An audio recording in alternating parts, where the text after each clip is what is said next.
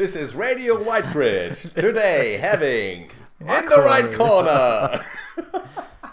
Auch nicht schlecht. Herzlich willkommen beim Bowcast, dem Podcast für die Energiewirtschaft plus X. Mit Stefan Meicherek. Moin, herzlich willkommen zur dritten Ausgabe von Bocast, dem Podcast für die Energiewirtschaft plus X. Ich freue mich ganz besonders heute, äh, meinen Gast Markus Valena bei uns zu haben. Moin, Markus. Moin. Und ähm, ja, auch heute wieder, was macht Markus, wer ist Markus und äh, warum sitzen wir hier zusammen und was äh, hält er denn so von der Energiewirtschaft und, und was macht er denn eigentlich in diesem Umfeld? Ähm, darauf wollen wir heute so ein bisschen ähm, uns konzentrieren und von da, daher, Markus, starten wir einfach mal. Wer bist du eigentlich? Ja, wer bin ich? Ähm, also zunächst mal bin ich seit dem Wochenende 40. Oha. ja. Ähm, ja, ich bin gebürtiger ähm, Heidelberger oder Lomener. Ja. Also wo ich herkomme, da schwätze mir so. Ja. ja. Und also so ein bisschen kurpfälzisch, Monnem, ja. Aber damit äh, das auch für alle verständlich bleibt, würde ich jetzt wieder zum Hochdeutsch übergehen. Ja, das ist sehr, sehr gut. Genau, ich bin verheiratet, ähm, habe zwei kleine Kinder. Meine Frau kommt auch aus der Ecke Süddeutschlands und ähm, lebt jetzt seit acht Jahren in Hamburg, äh, wo wir hier auch äh, Digimondo gegründet haben vor knapp vier Jahren. Und ja, vom, von meinem Typ her, was die Leute wahrscheinlich interessiert, ich bin eigentlich ein sehr digitaler Kerl oder, oder Nerd. Also ich war schon immer gerne. Das kann, das kann ich bestätigen, ja. ähm, ich weiß, es gab mal so eine schöne Szene, das war irgendwie im Sommer, äh, da muss ich 14 oder 15 gewesen sein. Und meine Mutter kam rein und sagte, Markus, geh doch mal raus und spiel ein bisschen Fußball. Und ich saß eben gerade von meinem 486er mit 40 Megahertz und habe Command Conquer äh, gespielt und ich habe das überhaupt nicht eingesehen, da zu Fußball spielen zu können. Allerdings muss ich für die Zuhörer sagen, also ihr habt vielleicht jetzt, wenn ihr Markus nicht kennt, so ein komisches Bild im Kopf. So sieht er nicht aus. Also er, er sieht jetzt nicht aus wie der typische äh, Computerspiel-Nerd, äh, sondern durchaus anders. Aber seht ihr später wahrscheinlich auf dem Bild im Podcast. Ja, ähm, genau. Von meiner Ausbildung her ähm, Computer Science gepaart mit äh, Business Economics. Ähm, ich habe während dem Studium angefangen, bei ähm, SAP zu arbeiten aus reiner Geldnot habe da zufälligerweise dann äh, gleich am Anfang mit dem neuen Customer, also damals ist es schon Ewigkeiten her, mit dem Customer Relationship Management System zu tun gehabt und das hat mich dann relativ schnell in die Beratungswelt geführt, sodass ich dann ähm, ungefähr 12, 13 Jahre in der IT-Beratung war, bei verschiedenen Kunden in Deutschland, zum Beispiel bei Conrad Elektronik damals den ersten Online-Shop eingeführt auf SAP CRM, äh, B2C-Basis und alles sehr spannend hatte eine Zeit lang, war ich in der deutschen Börse, aber auch eine Zeit lang für SAP gearbeitet, als Externer, da auch im internationalen Umfeld. Und bin dann äh, zur E.ON, ähm, weil ich mal was, sag ich mal, machen wollte, wo nicht immer das Essen im Kühlschrank verdirbt, weil man die ganze Woche unterwegs ist. Und äh, nach einer wirklich sehr guten Zeit bei der E.ON, vier Jahre, ähm, viel gemacht, viel erlebt, äh, im Konzern ein Startup gegründet. Und äh, genau, das bringt mich eigentlich dahin, wo ich heute bin. Ähm, und äh, ja, Genau, also sozusagen als interner E.ON-Mitarbeiter in den E.ON-eigenen äh, Accelerator, das Agile, gegangen und da dann eure Digimondo-Idee ähm, gepitcht, beziehungsweise erstmal weiter ausgearbeitet und dann ähm, weiter reifen lassen. Ähm, können wir direkt anknüpfen, finde ich passt sehr gut sozusagen.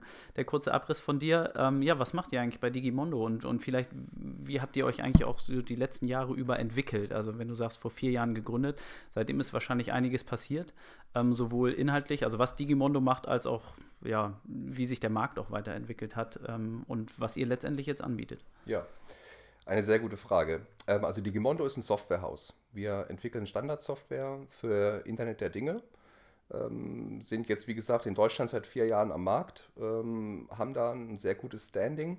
Man muss aber verstehen, äh, wo wir herkommen. Genau, es kam ja eher aus der Richtung LoRaWAN. Genau. Konnektivität und ähnliches. Ne? Genau, also es begann sozusagen bei der E.ON. Ich war damals in der Programmleitung vom deutschen Smart Meter Rollout und wir haben da sozusagen den Arbeitsauftrag vom Konzern bekommen, eine günstige ähm, Alternative zu finden, mit der man äh, Stromzähler, Messwerte erhalten kann ähm, haben dann einen Fokus auf Low Power Wide Area Networks gelegt und da speziell auf die Technologie LoRa und das äh, darüber liegende äh, MacLayer-Protokoll LoRa waren. Ähm, war zu dem Zeitpunkt einfach vor dreieinhalb, vier Jahren war das äh, am Markt verfügbar und vor allem konnte man eben selber dafür Software schreiben. Und ähm, das kam uns sehr gelegen und haben dann Proof of Concept gestartet. Der war ein Erfolg. Daraus haben wir dann ein Startup errichtet, weil wir einfach gesehen haben, du kannst noch viel, viel mehr machen, als nur Messwerte von Stromzählern zu bekommen. Mach, gib mir da mal so ein paar kurze Insights, weil da sind auch lustige Sachen dabei gewesen, wenn ich. Lustige Sachen auf jeden Fall. Also du kannst zum Beispiel Mausefallen damit ausrüsten, dann kriegst du eben eine Info, wann halt äh, sozusagen äh, so ein armes Nagetier das Zeitliche gesegnet hat. Ne? Du kannst damit. Ähm, ich habe irgendwas gehört von Karpfenteichen, wie der Wasserzustand in Koi Ja, genau. Also du kannst im Prinzip kannst du damit jeden Sensor, den du dir vorstellen kannst, online setzen und dann entsprechende Regeln darauf programmieren. Also zum Beispiel kannst du eben eine Info bekommen, wenn ein Parkplatz belegt ist, wenn ein Mülleimer anfängt äh, voll zu werden. Ähm, du kannst damit äh, im Prinzip mit einem GPS-Tracker deinen Hund tracken und oder deine Katze, ein Haustier. Es gibt sogar. Äh, ist nicht so, dass Markus das nicht gemacht hätte. Nee, wir haben kein Haustier. Wir haben so einen Part-Time-Hund, aber den track ich nicht. Der ist so klein, das lohnt nicht. Der Tracker würde den runterziehen auf den Boden. ähm, es gibt sogar ganz aberwitzige Projekte, zum Beispiel in Saudi-Arabien, wenn damit, äh, das finde ich ja persönlich ein bisschen fragwürdig, aber wenn damit zum Beispiel auch Schulkinder überwacht, ob die sozusagen in der Schule angekommen sind und so. Also okay. da gibt es wirklich ganz, ganz viele Möglichkeiten. Eigentlich alles, was man mit Internet der Dinge sich vorstellen kann. Also du kannst aber nicht jedes Objekt äh, was dir halt sinnhaft erscheint, wenn es einen Sensor dafür am Markt gibt, online setzen. Und ähm, genau, und aus, Grund, aus dem Grund dieser Ideenfülle ähm, haben wir bei der E.ON also ein Startup gegründet. Und damals war sozusagen unsere Idee, eigentlich ein deutschlandweites Netzwerk aufzubauen, also sozusagen ein Telco-Anbieter für Internet of Things zu werden. Und als wir das gemacht haben, kam damals, äh, kann ich mich noch sehr gut daran erinnern, der ähm, der Chef des, äh, des Accelerators von der E.ON auf mich zu und sagte, Markus, ja, ist ja alles schön und gut, aber ich kann dir sagen, äh, euer Geschäftsmodell wird sich noch x-mal verändern. Und ich habe ihm damals angeguckt, ja, ja, okay, habe ich notiert. Ne? Wir wissen noch genau, wo wir hinwollen, aber er hatte, äh, jetzt rück, ähm, rückblickend betrachtet, hatte er recht. Also wir haben tatsächlich das Geschäftsmodell mehrfach angepasst und heute sind wir eben, äh, es ist eben nicht mehr unser primäres Ziel, ein deutschlandweites Netz aufzubauen, mit dem man IoT, äh, Internet of Things Dinge eben online setzen kann, sondern Heute ähm, entwickeln wir eigentlich Software für Kunden, die genauso etwas tun möchten. Mhm. Ähm, also wir haben ähm, eine Software im, im, Portfolio, in unserem Produktportfolio, die trägt den äh, Namen Firefly. Und diese Software ist ein Betriebssystem äh, für ein LoRaWAN-Netzwerk, mit dem ich sozusagen so ein Netzwerk fahren kann. Und zum Beispiel unsere Kunden, das dazu zählen große Logistikunternehmen, große ähm, äh, Energieversorgungsunternehmen, die E.ON logischerweise noch, ähm, einer unserer größten Kunden, eben in die Lage versetzt werden, ähm, in das Zeitalter des Internet of Things zu starten, mit der Technologie LoRaWAN und eben alle möglichen äh, Dinge damit sozusagen online zu setzen. Das kann so ein Stromzähler sein, das kann eine Trafostation sein, das kann ähm, ein Parkplatz sein, das kann eine sonstige energetische Infrastruktur sein und eben dann durch diese Daten dann neue Geschäftsmodelle zu etablieren. Und äh, wir haben noch ein weiteres äh, Produkt im Portfolio, das trägt den Namen Niota. Ähm, also wie jetzt nicht zu verwechseln mit IOTA, dieser aktuell sehr hippen äh, Cryptocurrency, ähm, Tangle-basierten Cryptocurrency. Vielleicht kriegt die, ihr da mehr äh, Klicks ja? auf eure Website, weil das so nah dran ist. Ja, genau. Also NIOTA mit einem N vorne dran. Es gibt auch eine amerikanische Stadt, die heißt so. Ist einfach ein Kunstname, weil IoT drin vorkommt. Und NIOTA ist ein sogenannter, wir nennen das ist ein IoT Data Hub. Also mit dem ist man in der Lage, ganz verschiedene Kommunikationstechnologien anzuzapfen und von denen die Daten zu bekommen. Also wir haben einfach festgestellt, dass LoRaWAN nicht in allen Fällen das richtige Mittel zum Zweck ist. Es gibt durchaus Sensoren, die, in einer so, äh, die so viele Daten in einer gewissen Zeit übertragen, dass es mit LoRaWAN nicht mehr funktioniert. Und dann gibt es ganz viele andere Technologien, die sind auch sehr gut, zum Beispiel Narrowband IoT oder Sigfox oder auch klassisches Wi-Fi, Bluetooth, gibt es alles. Und eben um all diese Daten empfangen und verarbeiten zu können, haben wir Niota eingeführt. Und ähm, das ist eben das zweite Produkt, was wir als Standardsoftware für die deutsche, für die deutsche und die internationale Industrie, muss man sagen, anbieten. Genau, und ich habe gehört, ihr habt auch schon ein Projekt in Norwegen. Also ich weiß gar nicht, welches Produkt, ob äh, Firefly oder Nyota da im Einsatz ist oder vielleicht sogar beide. Ähm, also ihr seid in der Tat auch international unterwegs, ne? Ja, ja. Also wir haben einmal natürlich den deutschen Markt. Als deutsches Unternehmen ist es natürlich uns das eine Herzensangelegenheit, äh, im Home Turf äh, gut vertratet und aktiv zu sein. Allerdings ähm, sind wir natürlich auch international tätig. Äh, ja, da gibt es wirklich verschiedene Länder. Ähm, dazu gehört Länder Südamerikas, wir sind in Skandinavien. Ähm, jetzt hatte ich die Gelegenheit, vor kurzem auch ähm, in Osteuropa ähm, zu sein, um da unsere Produkte einzuführen. Wir haben jetzt Leads, die eher Richtung Süden oder Frankreich zeigen. Also da sieht man, da ist momentan überall Bewegung drin. Und äh, tatsächlich muss man auch sagen, ähm, dass, äh, sag ich mal, in bestimmten äh, internationalen Ländern ist man deutlich experimentierfreudiger als jetzt zum Beispiel in Deutschland. Ja, ja ich glaube, das sieht man an, viel, an vielen äh, oder in vielen Bereichen. Ähm, sag mal, diese, diese Transformation, die ihr durchlebt habt, war das eigentlich aufgrund von Kundenfeedbacks oder habt ihr gesehen, naja, ähm, irgendwie der Markt hat sich nicht so entwickelt, wie ihr euch das vorgestellt habt? Oder wie kam es eigentlich dazu, dass ihr jetzt sozusagen von einem gewollten Netzbetreiber mhm. in Richtung eine, eines Softwareanbieters gegangen seid? Ja, ja. Also ähm, da, da geht es eigentlich, also das ist ein ganz, ganz trivialer Grund. Es geht einfach am Ende des Tages geht's ums Geld verdienen, ja.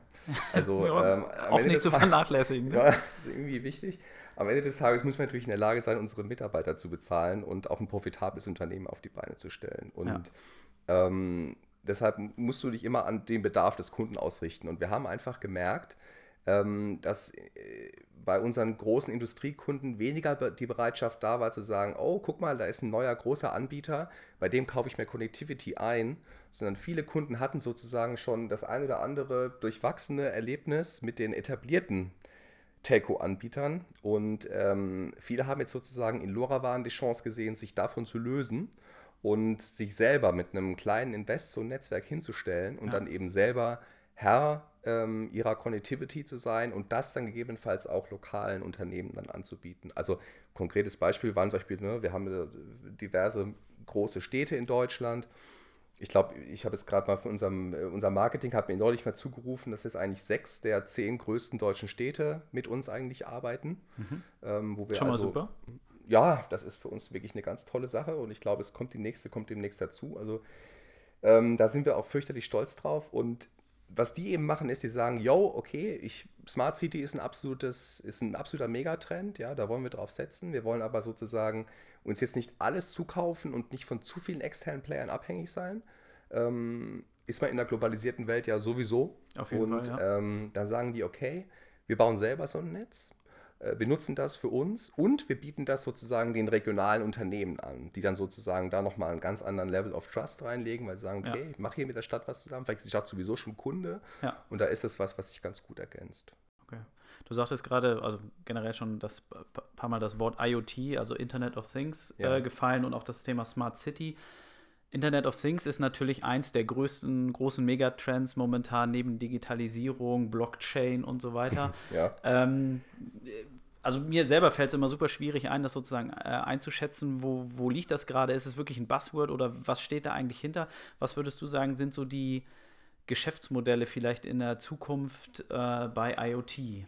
Also mhm. ist es wirklich dann, also klar, ihr als Softwareanbieter werdet dann natürlich hoffentlich häufig gefragt, mhm. aber wo siehst du noch so Geschäftsmodelle, wo IoT wirklich einen massiven Vorteil bringt? Also ja. ist es Smart City oder ist es was anderes?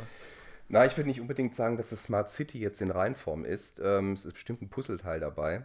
Ähm, also, ähm, ich will mal sagen, äh, wenn man, wenn man auf so Verticals schaut, ja, ähm, dann gibt es eigentlich zwei große Verticals, wo das jetzt erstmal einschlagen wird in den nächsten Jahren. Und das ist eben einmal äh, in dem ganzen Metering-Umfeld. Mhm. Also Stromzähler, Gaszähler, Wasserzähler, Wärmemengenzähler, alles, was irgendwie zählt. Ja.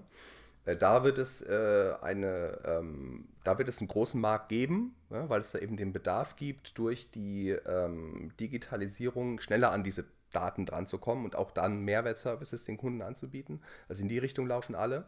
Und das zweite große Vertical ist einfach ähm, Asset Tracking. Mhm. Das heißt, ähm, ich möchte wissen, wo ist mein Gefahrgutcontainer? Wo ist meine Kabeltrommel, auf der super teures Kupfer aufgespult ist? Mhm. Ähm, wo ist meine Spezialladungsträger mit irgendwelchen Autoteilen drauf? Wo ist XYZ? Also das wird eine Sache sein, die ähm, von hohem Interesse ist und ähm, wo bestimmt ein Fokus drauf sein wird.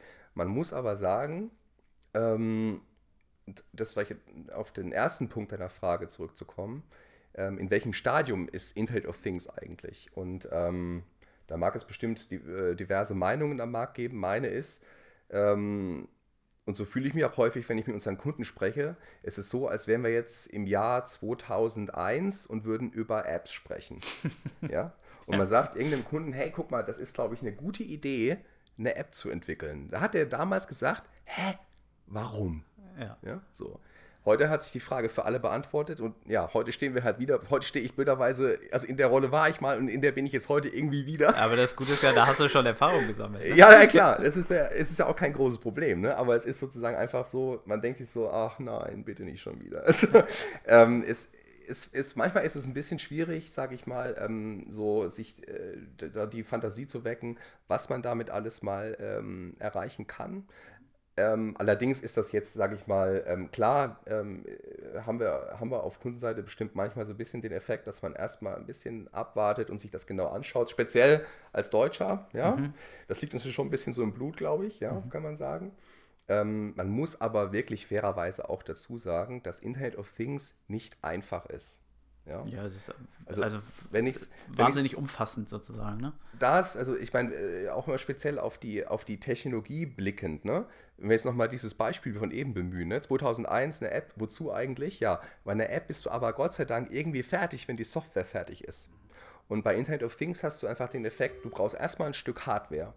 Das musst du an irgendein Objekt des realen Lebens dran setzen, um von ihm einen Status zu bekommen. Ja. ja also nehmen wir zum Beispiel einen Parkplatz, ja, mein Lieblingsbeispiel.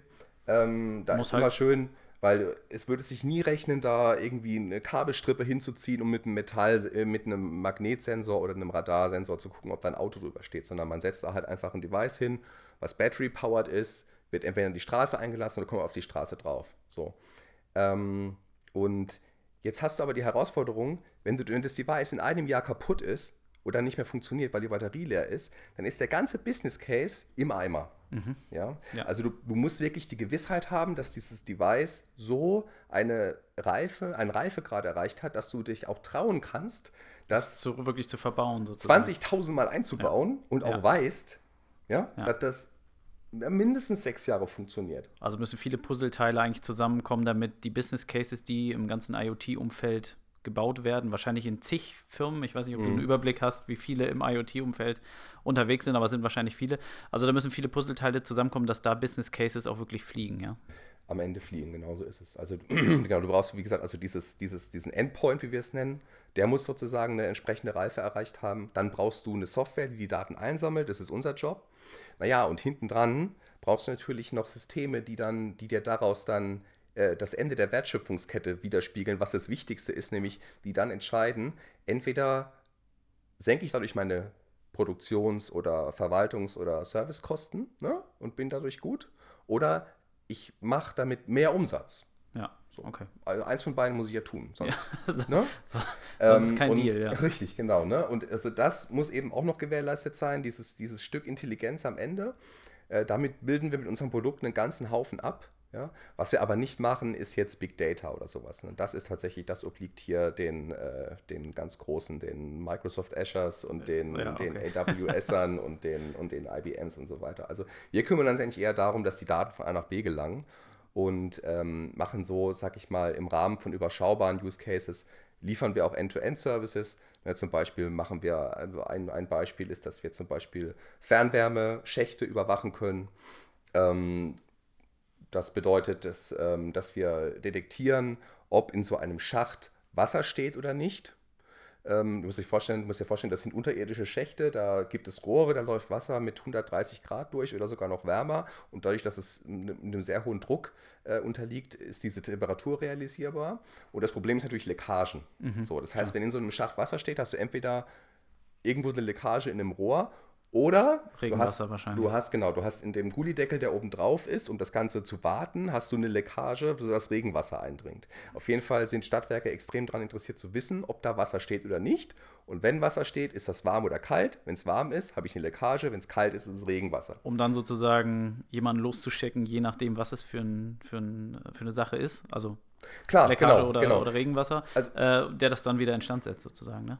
Genau, genau so ist es. Also du musst dir vorstellen, aktuell ist es so, ich glaube, wir haben in Deutschland sehr, sehr viele Städte, die ein Fernwärmenetz haben und die haben alle solche, solche Service-Trupps, deren Job es ist, durch die Gegend zu fahren, Gullideckel hochzuheben und da reinzugucken mit der Taschenlampe. Und wenn sie Wasser entdecken, dann muss irgendeine arme Seele darunter krabbeln. Und teilweise sind 70 Grad Celsius in diesen Schächten. Also das mhm. ist äh, durchaus auch ähm, unangenehm und auch gefährlich für Leib und Leben. Ja. Und dort dann irgendwas durchführen. So.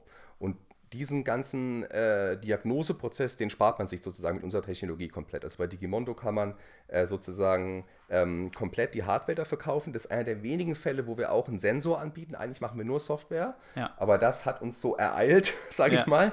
Ähm, und äh, das, das ist ein Sensor, den man bei uns bekommen kann, der sozusagen dann in solchen Fernwärmeschächten installiert wird. Der guckt einfach, steht da Wasser? Wenn Wasser steht, was hat das für eine Temperatur?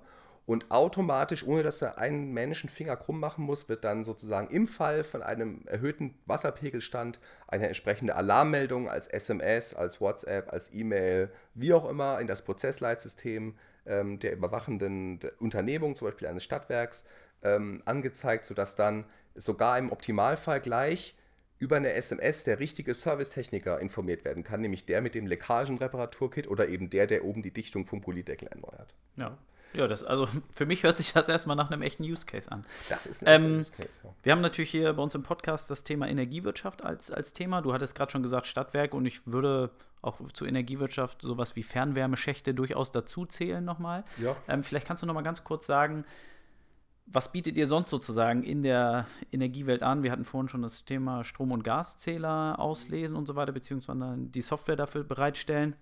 Und natürlich ist euer Name, glaube ich, auch im Energieumfeld jetzt äh, nicht ganz unbekannt, aufgrund der auch der E.ON-Historie sozusagen. Ähm, vielleicht kannst du noch mal zwei, drei Beispiele nennen, was eigentlich Energie, also EVUs oder Stadtwerke von euch erhalten können. Ja, also ähm, zunächst mal ähm, wenn man das Kerngeschäft betrachtet, ähm, Verteilnetze und vielleicht auch Vertrieb von Energie. Ähm, an diesen zwei Punkten haben meiner Meinung nach, ähm, hat meiner Meinung nach die Energiewirtschaft momentan einfach die Digitalisierung und die Smartifizierung des Energienetzes äh, vor der Brust. Mhm. Und äh, da können wir bei, oder haben wir jetzt auch schon gesehen, also bei diversen Kunden einfach deutliche Mehrwerte liefern in Hinsicht auf ähm, Erhöhung der Intelligenz des Verteilnetzes. Wir können also ähm, die Energiemengen detektieren, die zum Beispiel eingespeist oder verbraucht werden. Ähm, wir können ähm, Kurzschlussdetektion anbieten. Wir können Ortsnetz-Trafostationen überwachen, einmal auf Sicherheit, also werden Türen zu ungewöhnlichen Zeitpunkten geöffnet, findet da ein Vandalismus statt. Ähm, was herrschen da drin für atmosphärische Bedingungen, Temperatur, Luftfeuchtigkeit, ähm, verschiedene Gaskonzentrationen in der Luft. Also all sowas können wir tun. Dann können wir natürlich, das ist das Low-Hanging Fruit, natürlich die Messinfrastruktur, also die Messgeräte, ein Stromzähler zum Beispiel, ein Gaszähler, ein Wasserzähler, ein Wärmemengenzähler. All das können wir relativ einfach und schnell mit LoRaWAN online setzen. Mhm. Und das Besondere an Digimondo ist eben, dass die Software, die wir einsetzen, um die Daten zu transportieren, diese Software, die haben wir sozusagen gemeinschaftlich mit der E.ON entwickelt. Also E.ON hat da tatsächlich ein, ein nicht unwesentliches äh, Investment hineingesetzt in diese Software und wir haben also eine Software gebaut, die genau zugeschnitten ist für die Bedarfe und die Sicherheitsanforderungen der deutschen Energieindustrie. Okay. Und ähm, das verschafft uns momentan tatsächlich einen ganz guten, ganz guten ähm, Durchgriff am Markt und ist auch ein USP, auf den wir sehr stolz sind. Ähm, und das ist tatsächlich auch was, was kein anderer von sich behaupten kann. Also wir mit Digimondo haben eigentlich einen einzigen LoRaWAN-Netzwerkserver made in Germany ähm, und der eben sehr gut zu Energieversorgern passt. Ja. Also äh, primär erstmal zum deutschen Energiemarkt wahrscheinlich. Oder ja, zum deutschen Energiemarkt, aber es ist natürlich so, ich meine, wenn man jetzt mit, wenn man jetzt mit Punkten auftrumpft wie Sicherheit, ähm, High Availability ja. und äh, ich meine, das, das findet, finden alle anderen auch gut, ja. Ja, auf jeden ähm, Fall, klar. Und, äh, also da wird ja öfter mal nach Deutschland geschielt bei solchen Themen. Stimmt, und ich kann auch mal ein ganz, ganz einfaches Beispiel geben, was auch noch eine Einzigartigkeit von unserer Software ist. Es ist nämlich die Art und Weise, wie sie entwickelt ist. Ähm, ich denke, ihr alle, auch die ganzen Zuhörer im Podcast, ihr kennt alle WhatsApp. Äh, WhatsApp zum Beispiel, äh, ihr wisst alle, wie schnell es ist und wie hoch verfügbar es ist. Ich, zumindest ich kann mich jetzt gerade nicht an die letzte Downtime erinnern, zumindest nicht lebendig. Vor zwei Jahren, glaube ich mal, aber für zehn Minuten maximal. Sowas. und, ähm, Unsere äh, Software ist sozusagen in, der, in, einer, in einem Derivat davon, also die Programmiersprache, in der wir das entwickeln, heißt Elixir. Das mhm. basiert sozusagen auf Erlang und es ist sozusagen in der gleichen Sprache entwickelt. Und ähm, deshalb haben wir einfach eine extrem ähm, hohe Verfügbarkeit können wir realisieren und ähm, auch eine, es ist halt wahnsinnig performant. Ja? Okay. Also wir können damit wirklich raue Mengen an Daten durchschieben und ähm, das Ganze haben wir halt auch schon bewiesen in der Vergangenheit. Das ist auch immer ein sehr guter Selling Point. Ja. Super. Ja, wir sind schon fast am Ende. Ich, mich würde ganz gerne noch mal so ein bisschen interessieren, was wünschst du dir eigentlich für Digimondo in Zukunft? Also ihr habt jetzt verschiedene Wendungen im Geschäftsmodell, äh, wahrscheinlich auch personell hinter euch gebracht. Was wünschst du dir so für die nächsten? Ich finde es immer albern zu sagen, äh, in fünf bis zehn Jahren, sagen wir mal so die nächsten ein, zwei, vielleicht drei Jahre. Ja. Was, was würdest du dir einfach wünschen oder wo siehst du euch vielleicht? Ja, also äh, was ich uns auf jeden Fall als allererstes wünsche, ist einen großen Erfolg. Also äh, wir, sind, wir sind momentan schon auf einem guten Weg ähm, was ich vielleicht eben, wie ich es eben auch schon rausgestellt habe, ähm, eine gute Software allein reicht nicht, sondern wir sind ein bisschen abhängig auch von den Sensorherstellern und auch von der, von der Akzeptanz unserer Kunden am Ende, die sozusagen dann in diese gesamte Wertschöpfungskette diesen Trust legen müssen, bevor sie in einen großen Rollout gehen. Also von daher wünsche ich uns neben dem, dem eigenen Erfolg auch, dass wir sozusagen einen Erfolg bei unseren ganzen Partnern haben, sodass wir in der Lage sind, sage ich mal, in der ganz nahen Zukunft wirklich ähm, marktreife Sensoren äh, für IoT ähm, auf, äh, so verfügbar zu haben, sodass wir auch in größere Rollouts gehen können, die dann definitiv auch spannender werden als die vielen, vielen Proof of Concepts, die wir jetzt gerade machen. Mhm. Und ähm, das wünsche ich uns definitiv. Dann wünsche ich uns auch ein bisschen Glück, denn ähm, wir sind ein kleines Team. Wir passen immer ganz sorgfältig auf, wie wir uns vergrößern. Und es ist für uns, fällt uns immer wahnsinnig schwer, neue Mitarbeiter reinzunehmen, denn wir brauchen wirklich Allrounder, die auch ins Team reinpassen. Und bei uns wird ganz viel nebenbei gemacht. Also, und auch eine geringe Anlaufzeit wahrscheinlich haben. Also er muss mehr oder weniger ja, ziemlich schnell. Ja, natürlich. Performant klar. sein. Das, äh, das, das, das, ist ja, das ist ja immer wahr und immer gut, ne? wenn man äh, neue Mitarbeiter sucht. Bei uns ist aber das ist nicht mal das Wichtigste. Das Wichtigste ist eigentlich, dass sie die, die, die geistige Breite äh, mitbringen, da an verschiedenen Themen arbeiten zu können, dass sie auch Lust haben, mal so einen Sensor da mal reinzugucken, ne? Äh, also durchaus von einem Draht oder von einem Prozessor auch keine Angst haben äh, und natürlich das, das, den IT-Sachverstand mitbringen ähm, und dann aber auch die Chemie sozusagen, dass wir halt mit denen im Team hier zusammen vernünftig arbeiten können und auch privat dann Spaß haben können zusammen. Das könnt ihr, glaube ich. Also ich äh, war schon ein, zwei Mal bei so Events dabei bei euch. Also es ist durchaus ein sehr sympathisches, nettes Team, ja, die auch, auch mal feiern können, neben ja. viel Arbeiten auch mal feiern können. Ja. Ähm, vielleicht als allerletzte Frage noch, wir haben ganz oft jetzt E.ON gehört. Ähm, die gehören aber nicht mehr zu euch sozusagen. Sie sind ein Teil der Vergangenheit, äh, wenn ich das richtig verstanden habe. Und jetzt seid ihr sozusagen ohne ein Invest von E.ON unterwegs. Ganz genau. Also die, äh, die E.ON hat uns verkauft im, äh, vor anderthalb Jahren ähm, an ein großes deutsches Prozessautomatisierungs- und ähm, Unternehmen, was auch äh, für die äh, Energiewirtschaft ähm, ähm größter unabhängiger Dienstleister ist, äh, trägt den Namen Regocom. Und die Regocom hat uns sozusagen ähm, gekauft. Der gehören 70 Prozent von Digimondo, 30 Prozent liegen beim Team. Mhm. Und ähm, die E.ON ist aber nach wie vor ein unheimlich wichtiger und auch bei uns wirklich hochgeschätzter Kunde.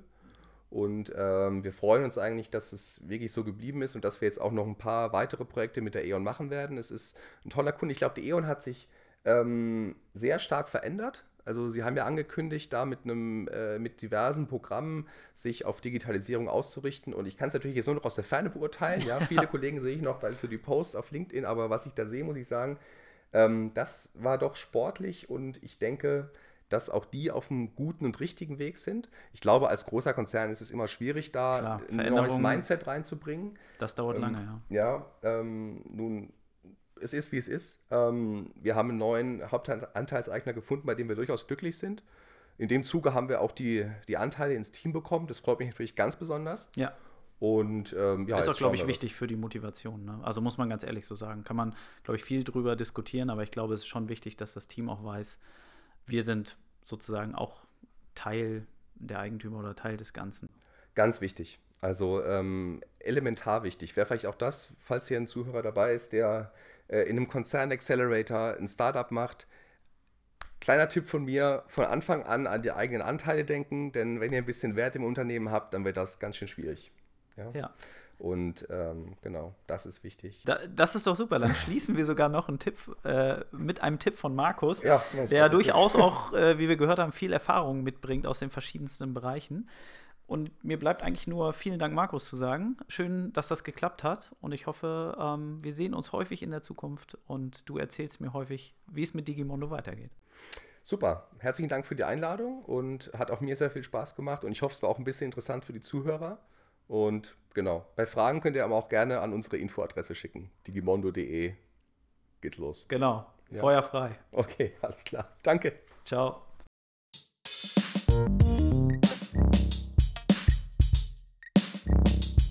Thank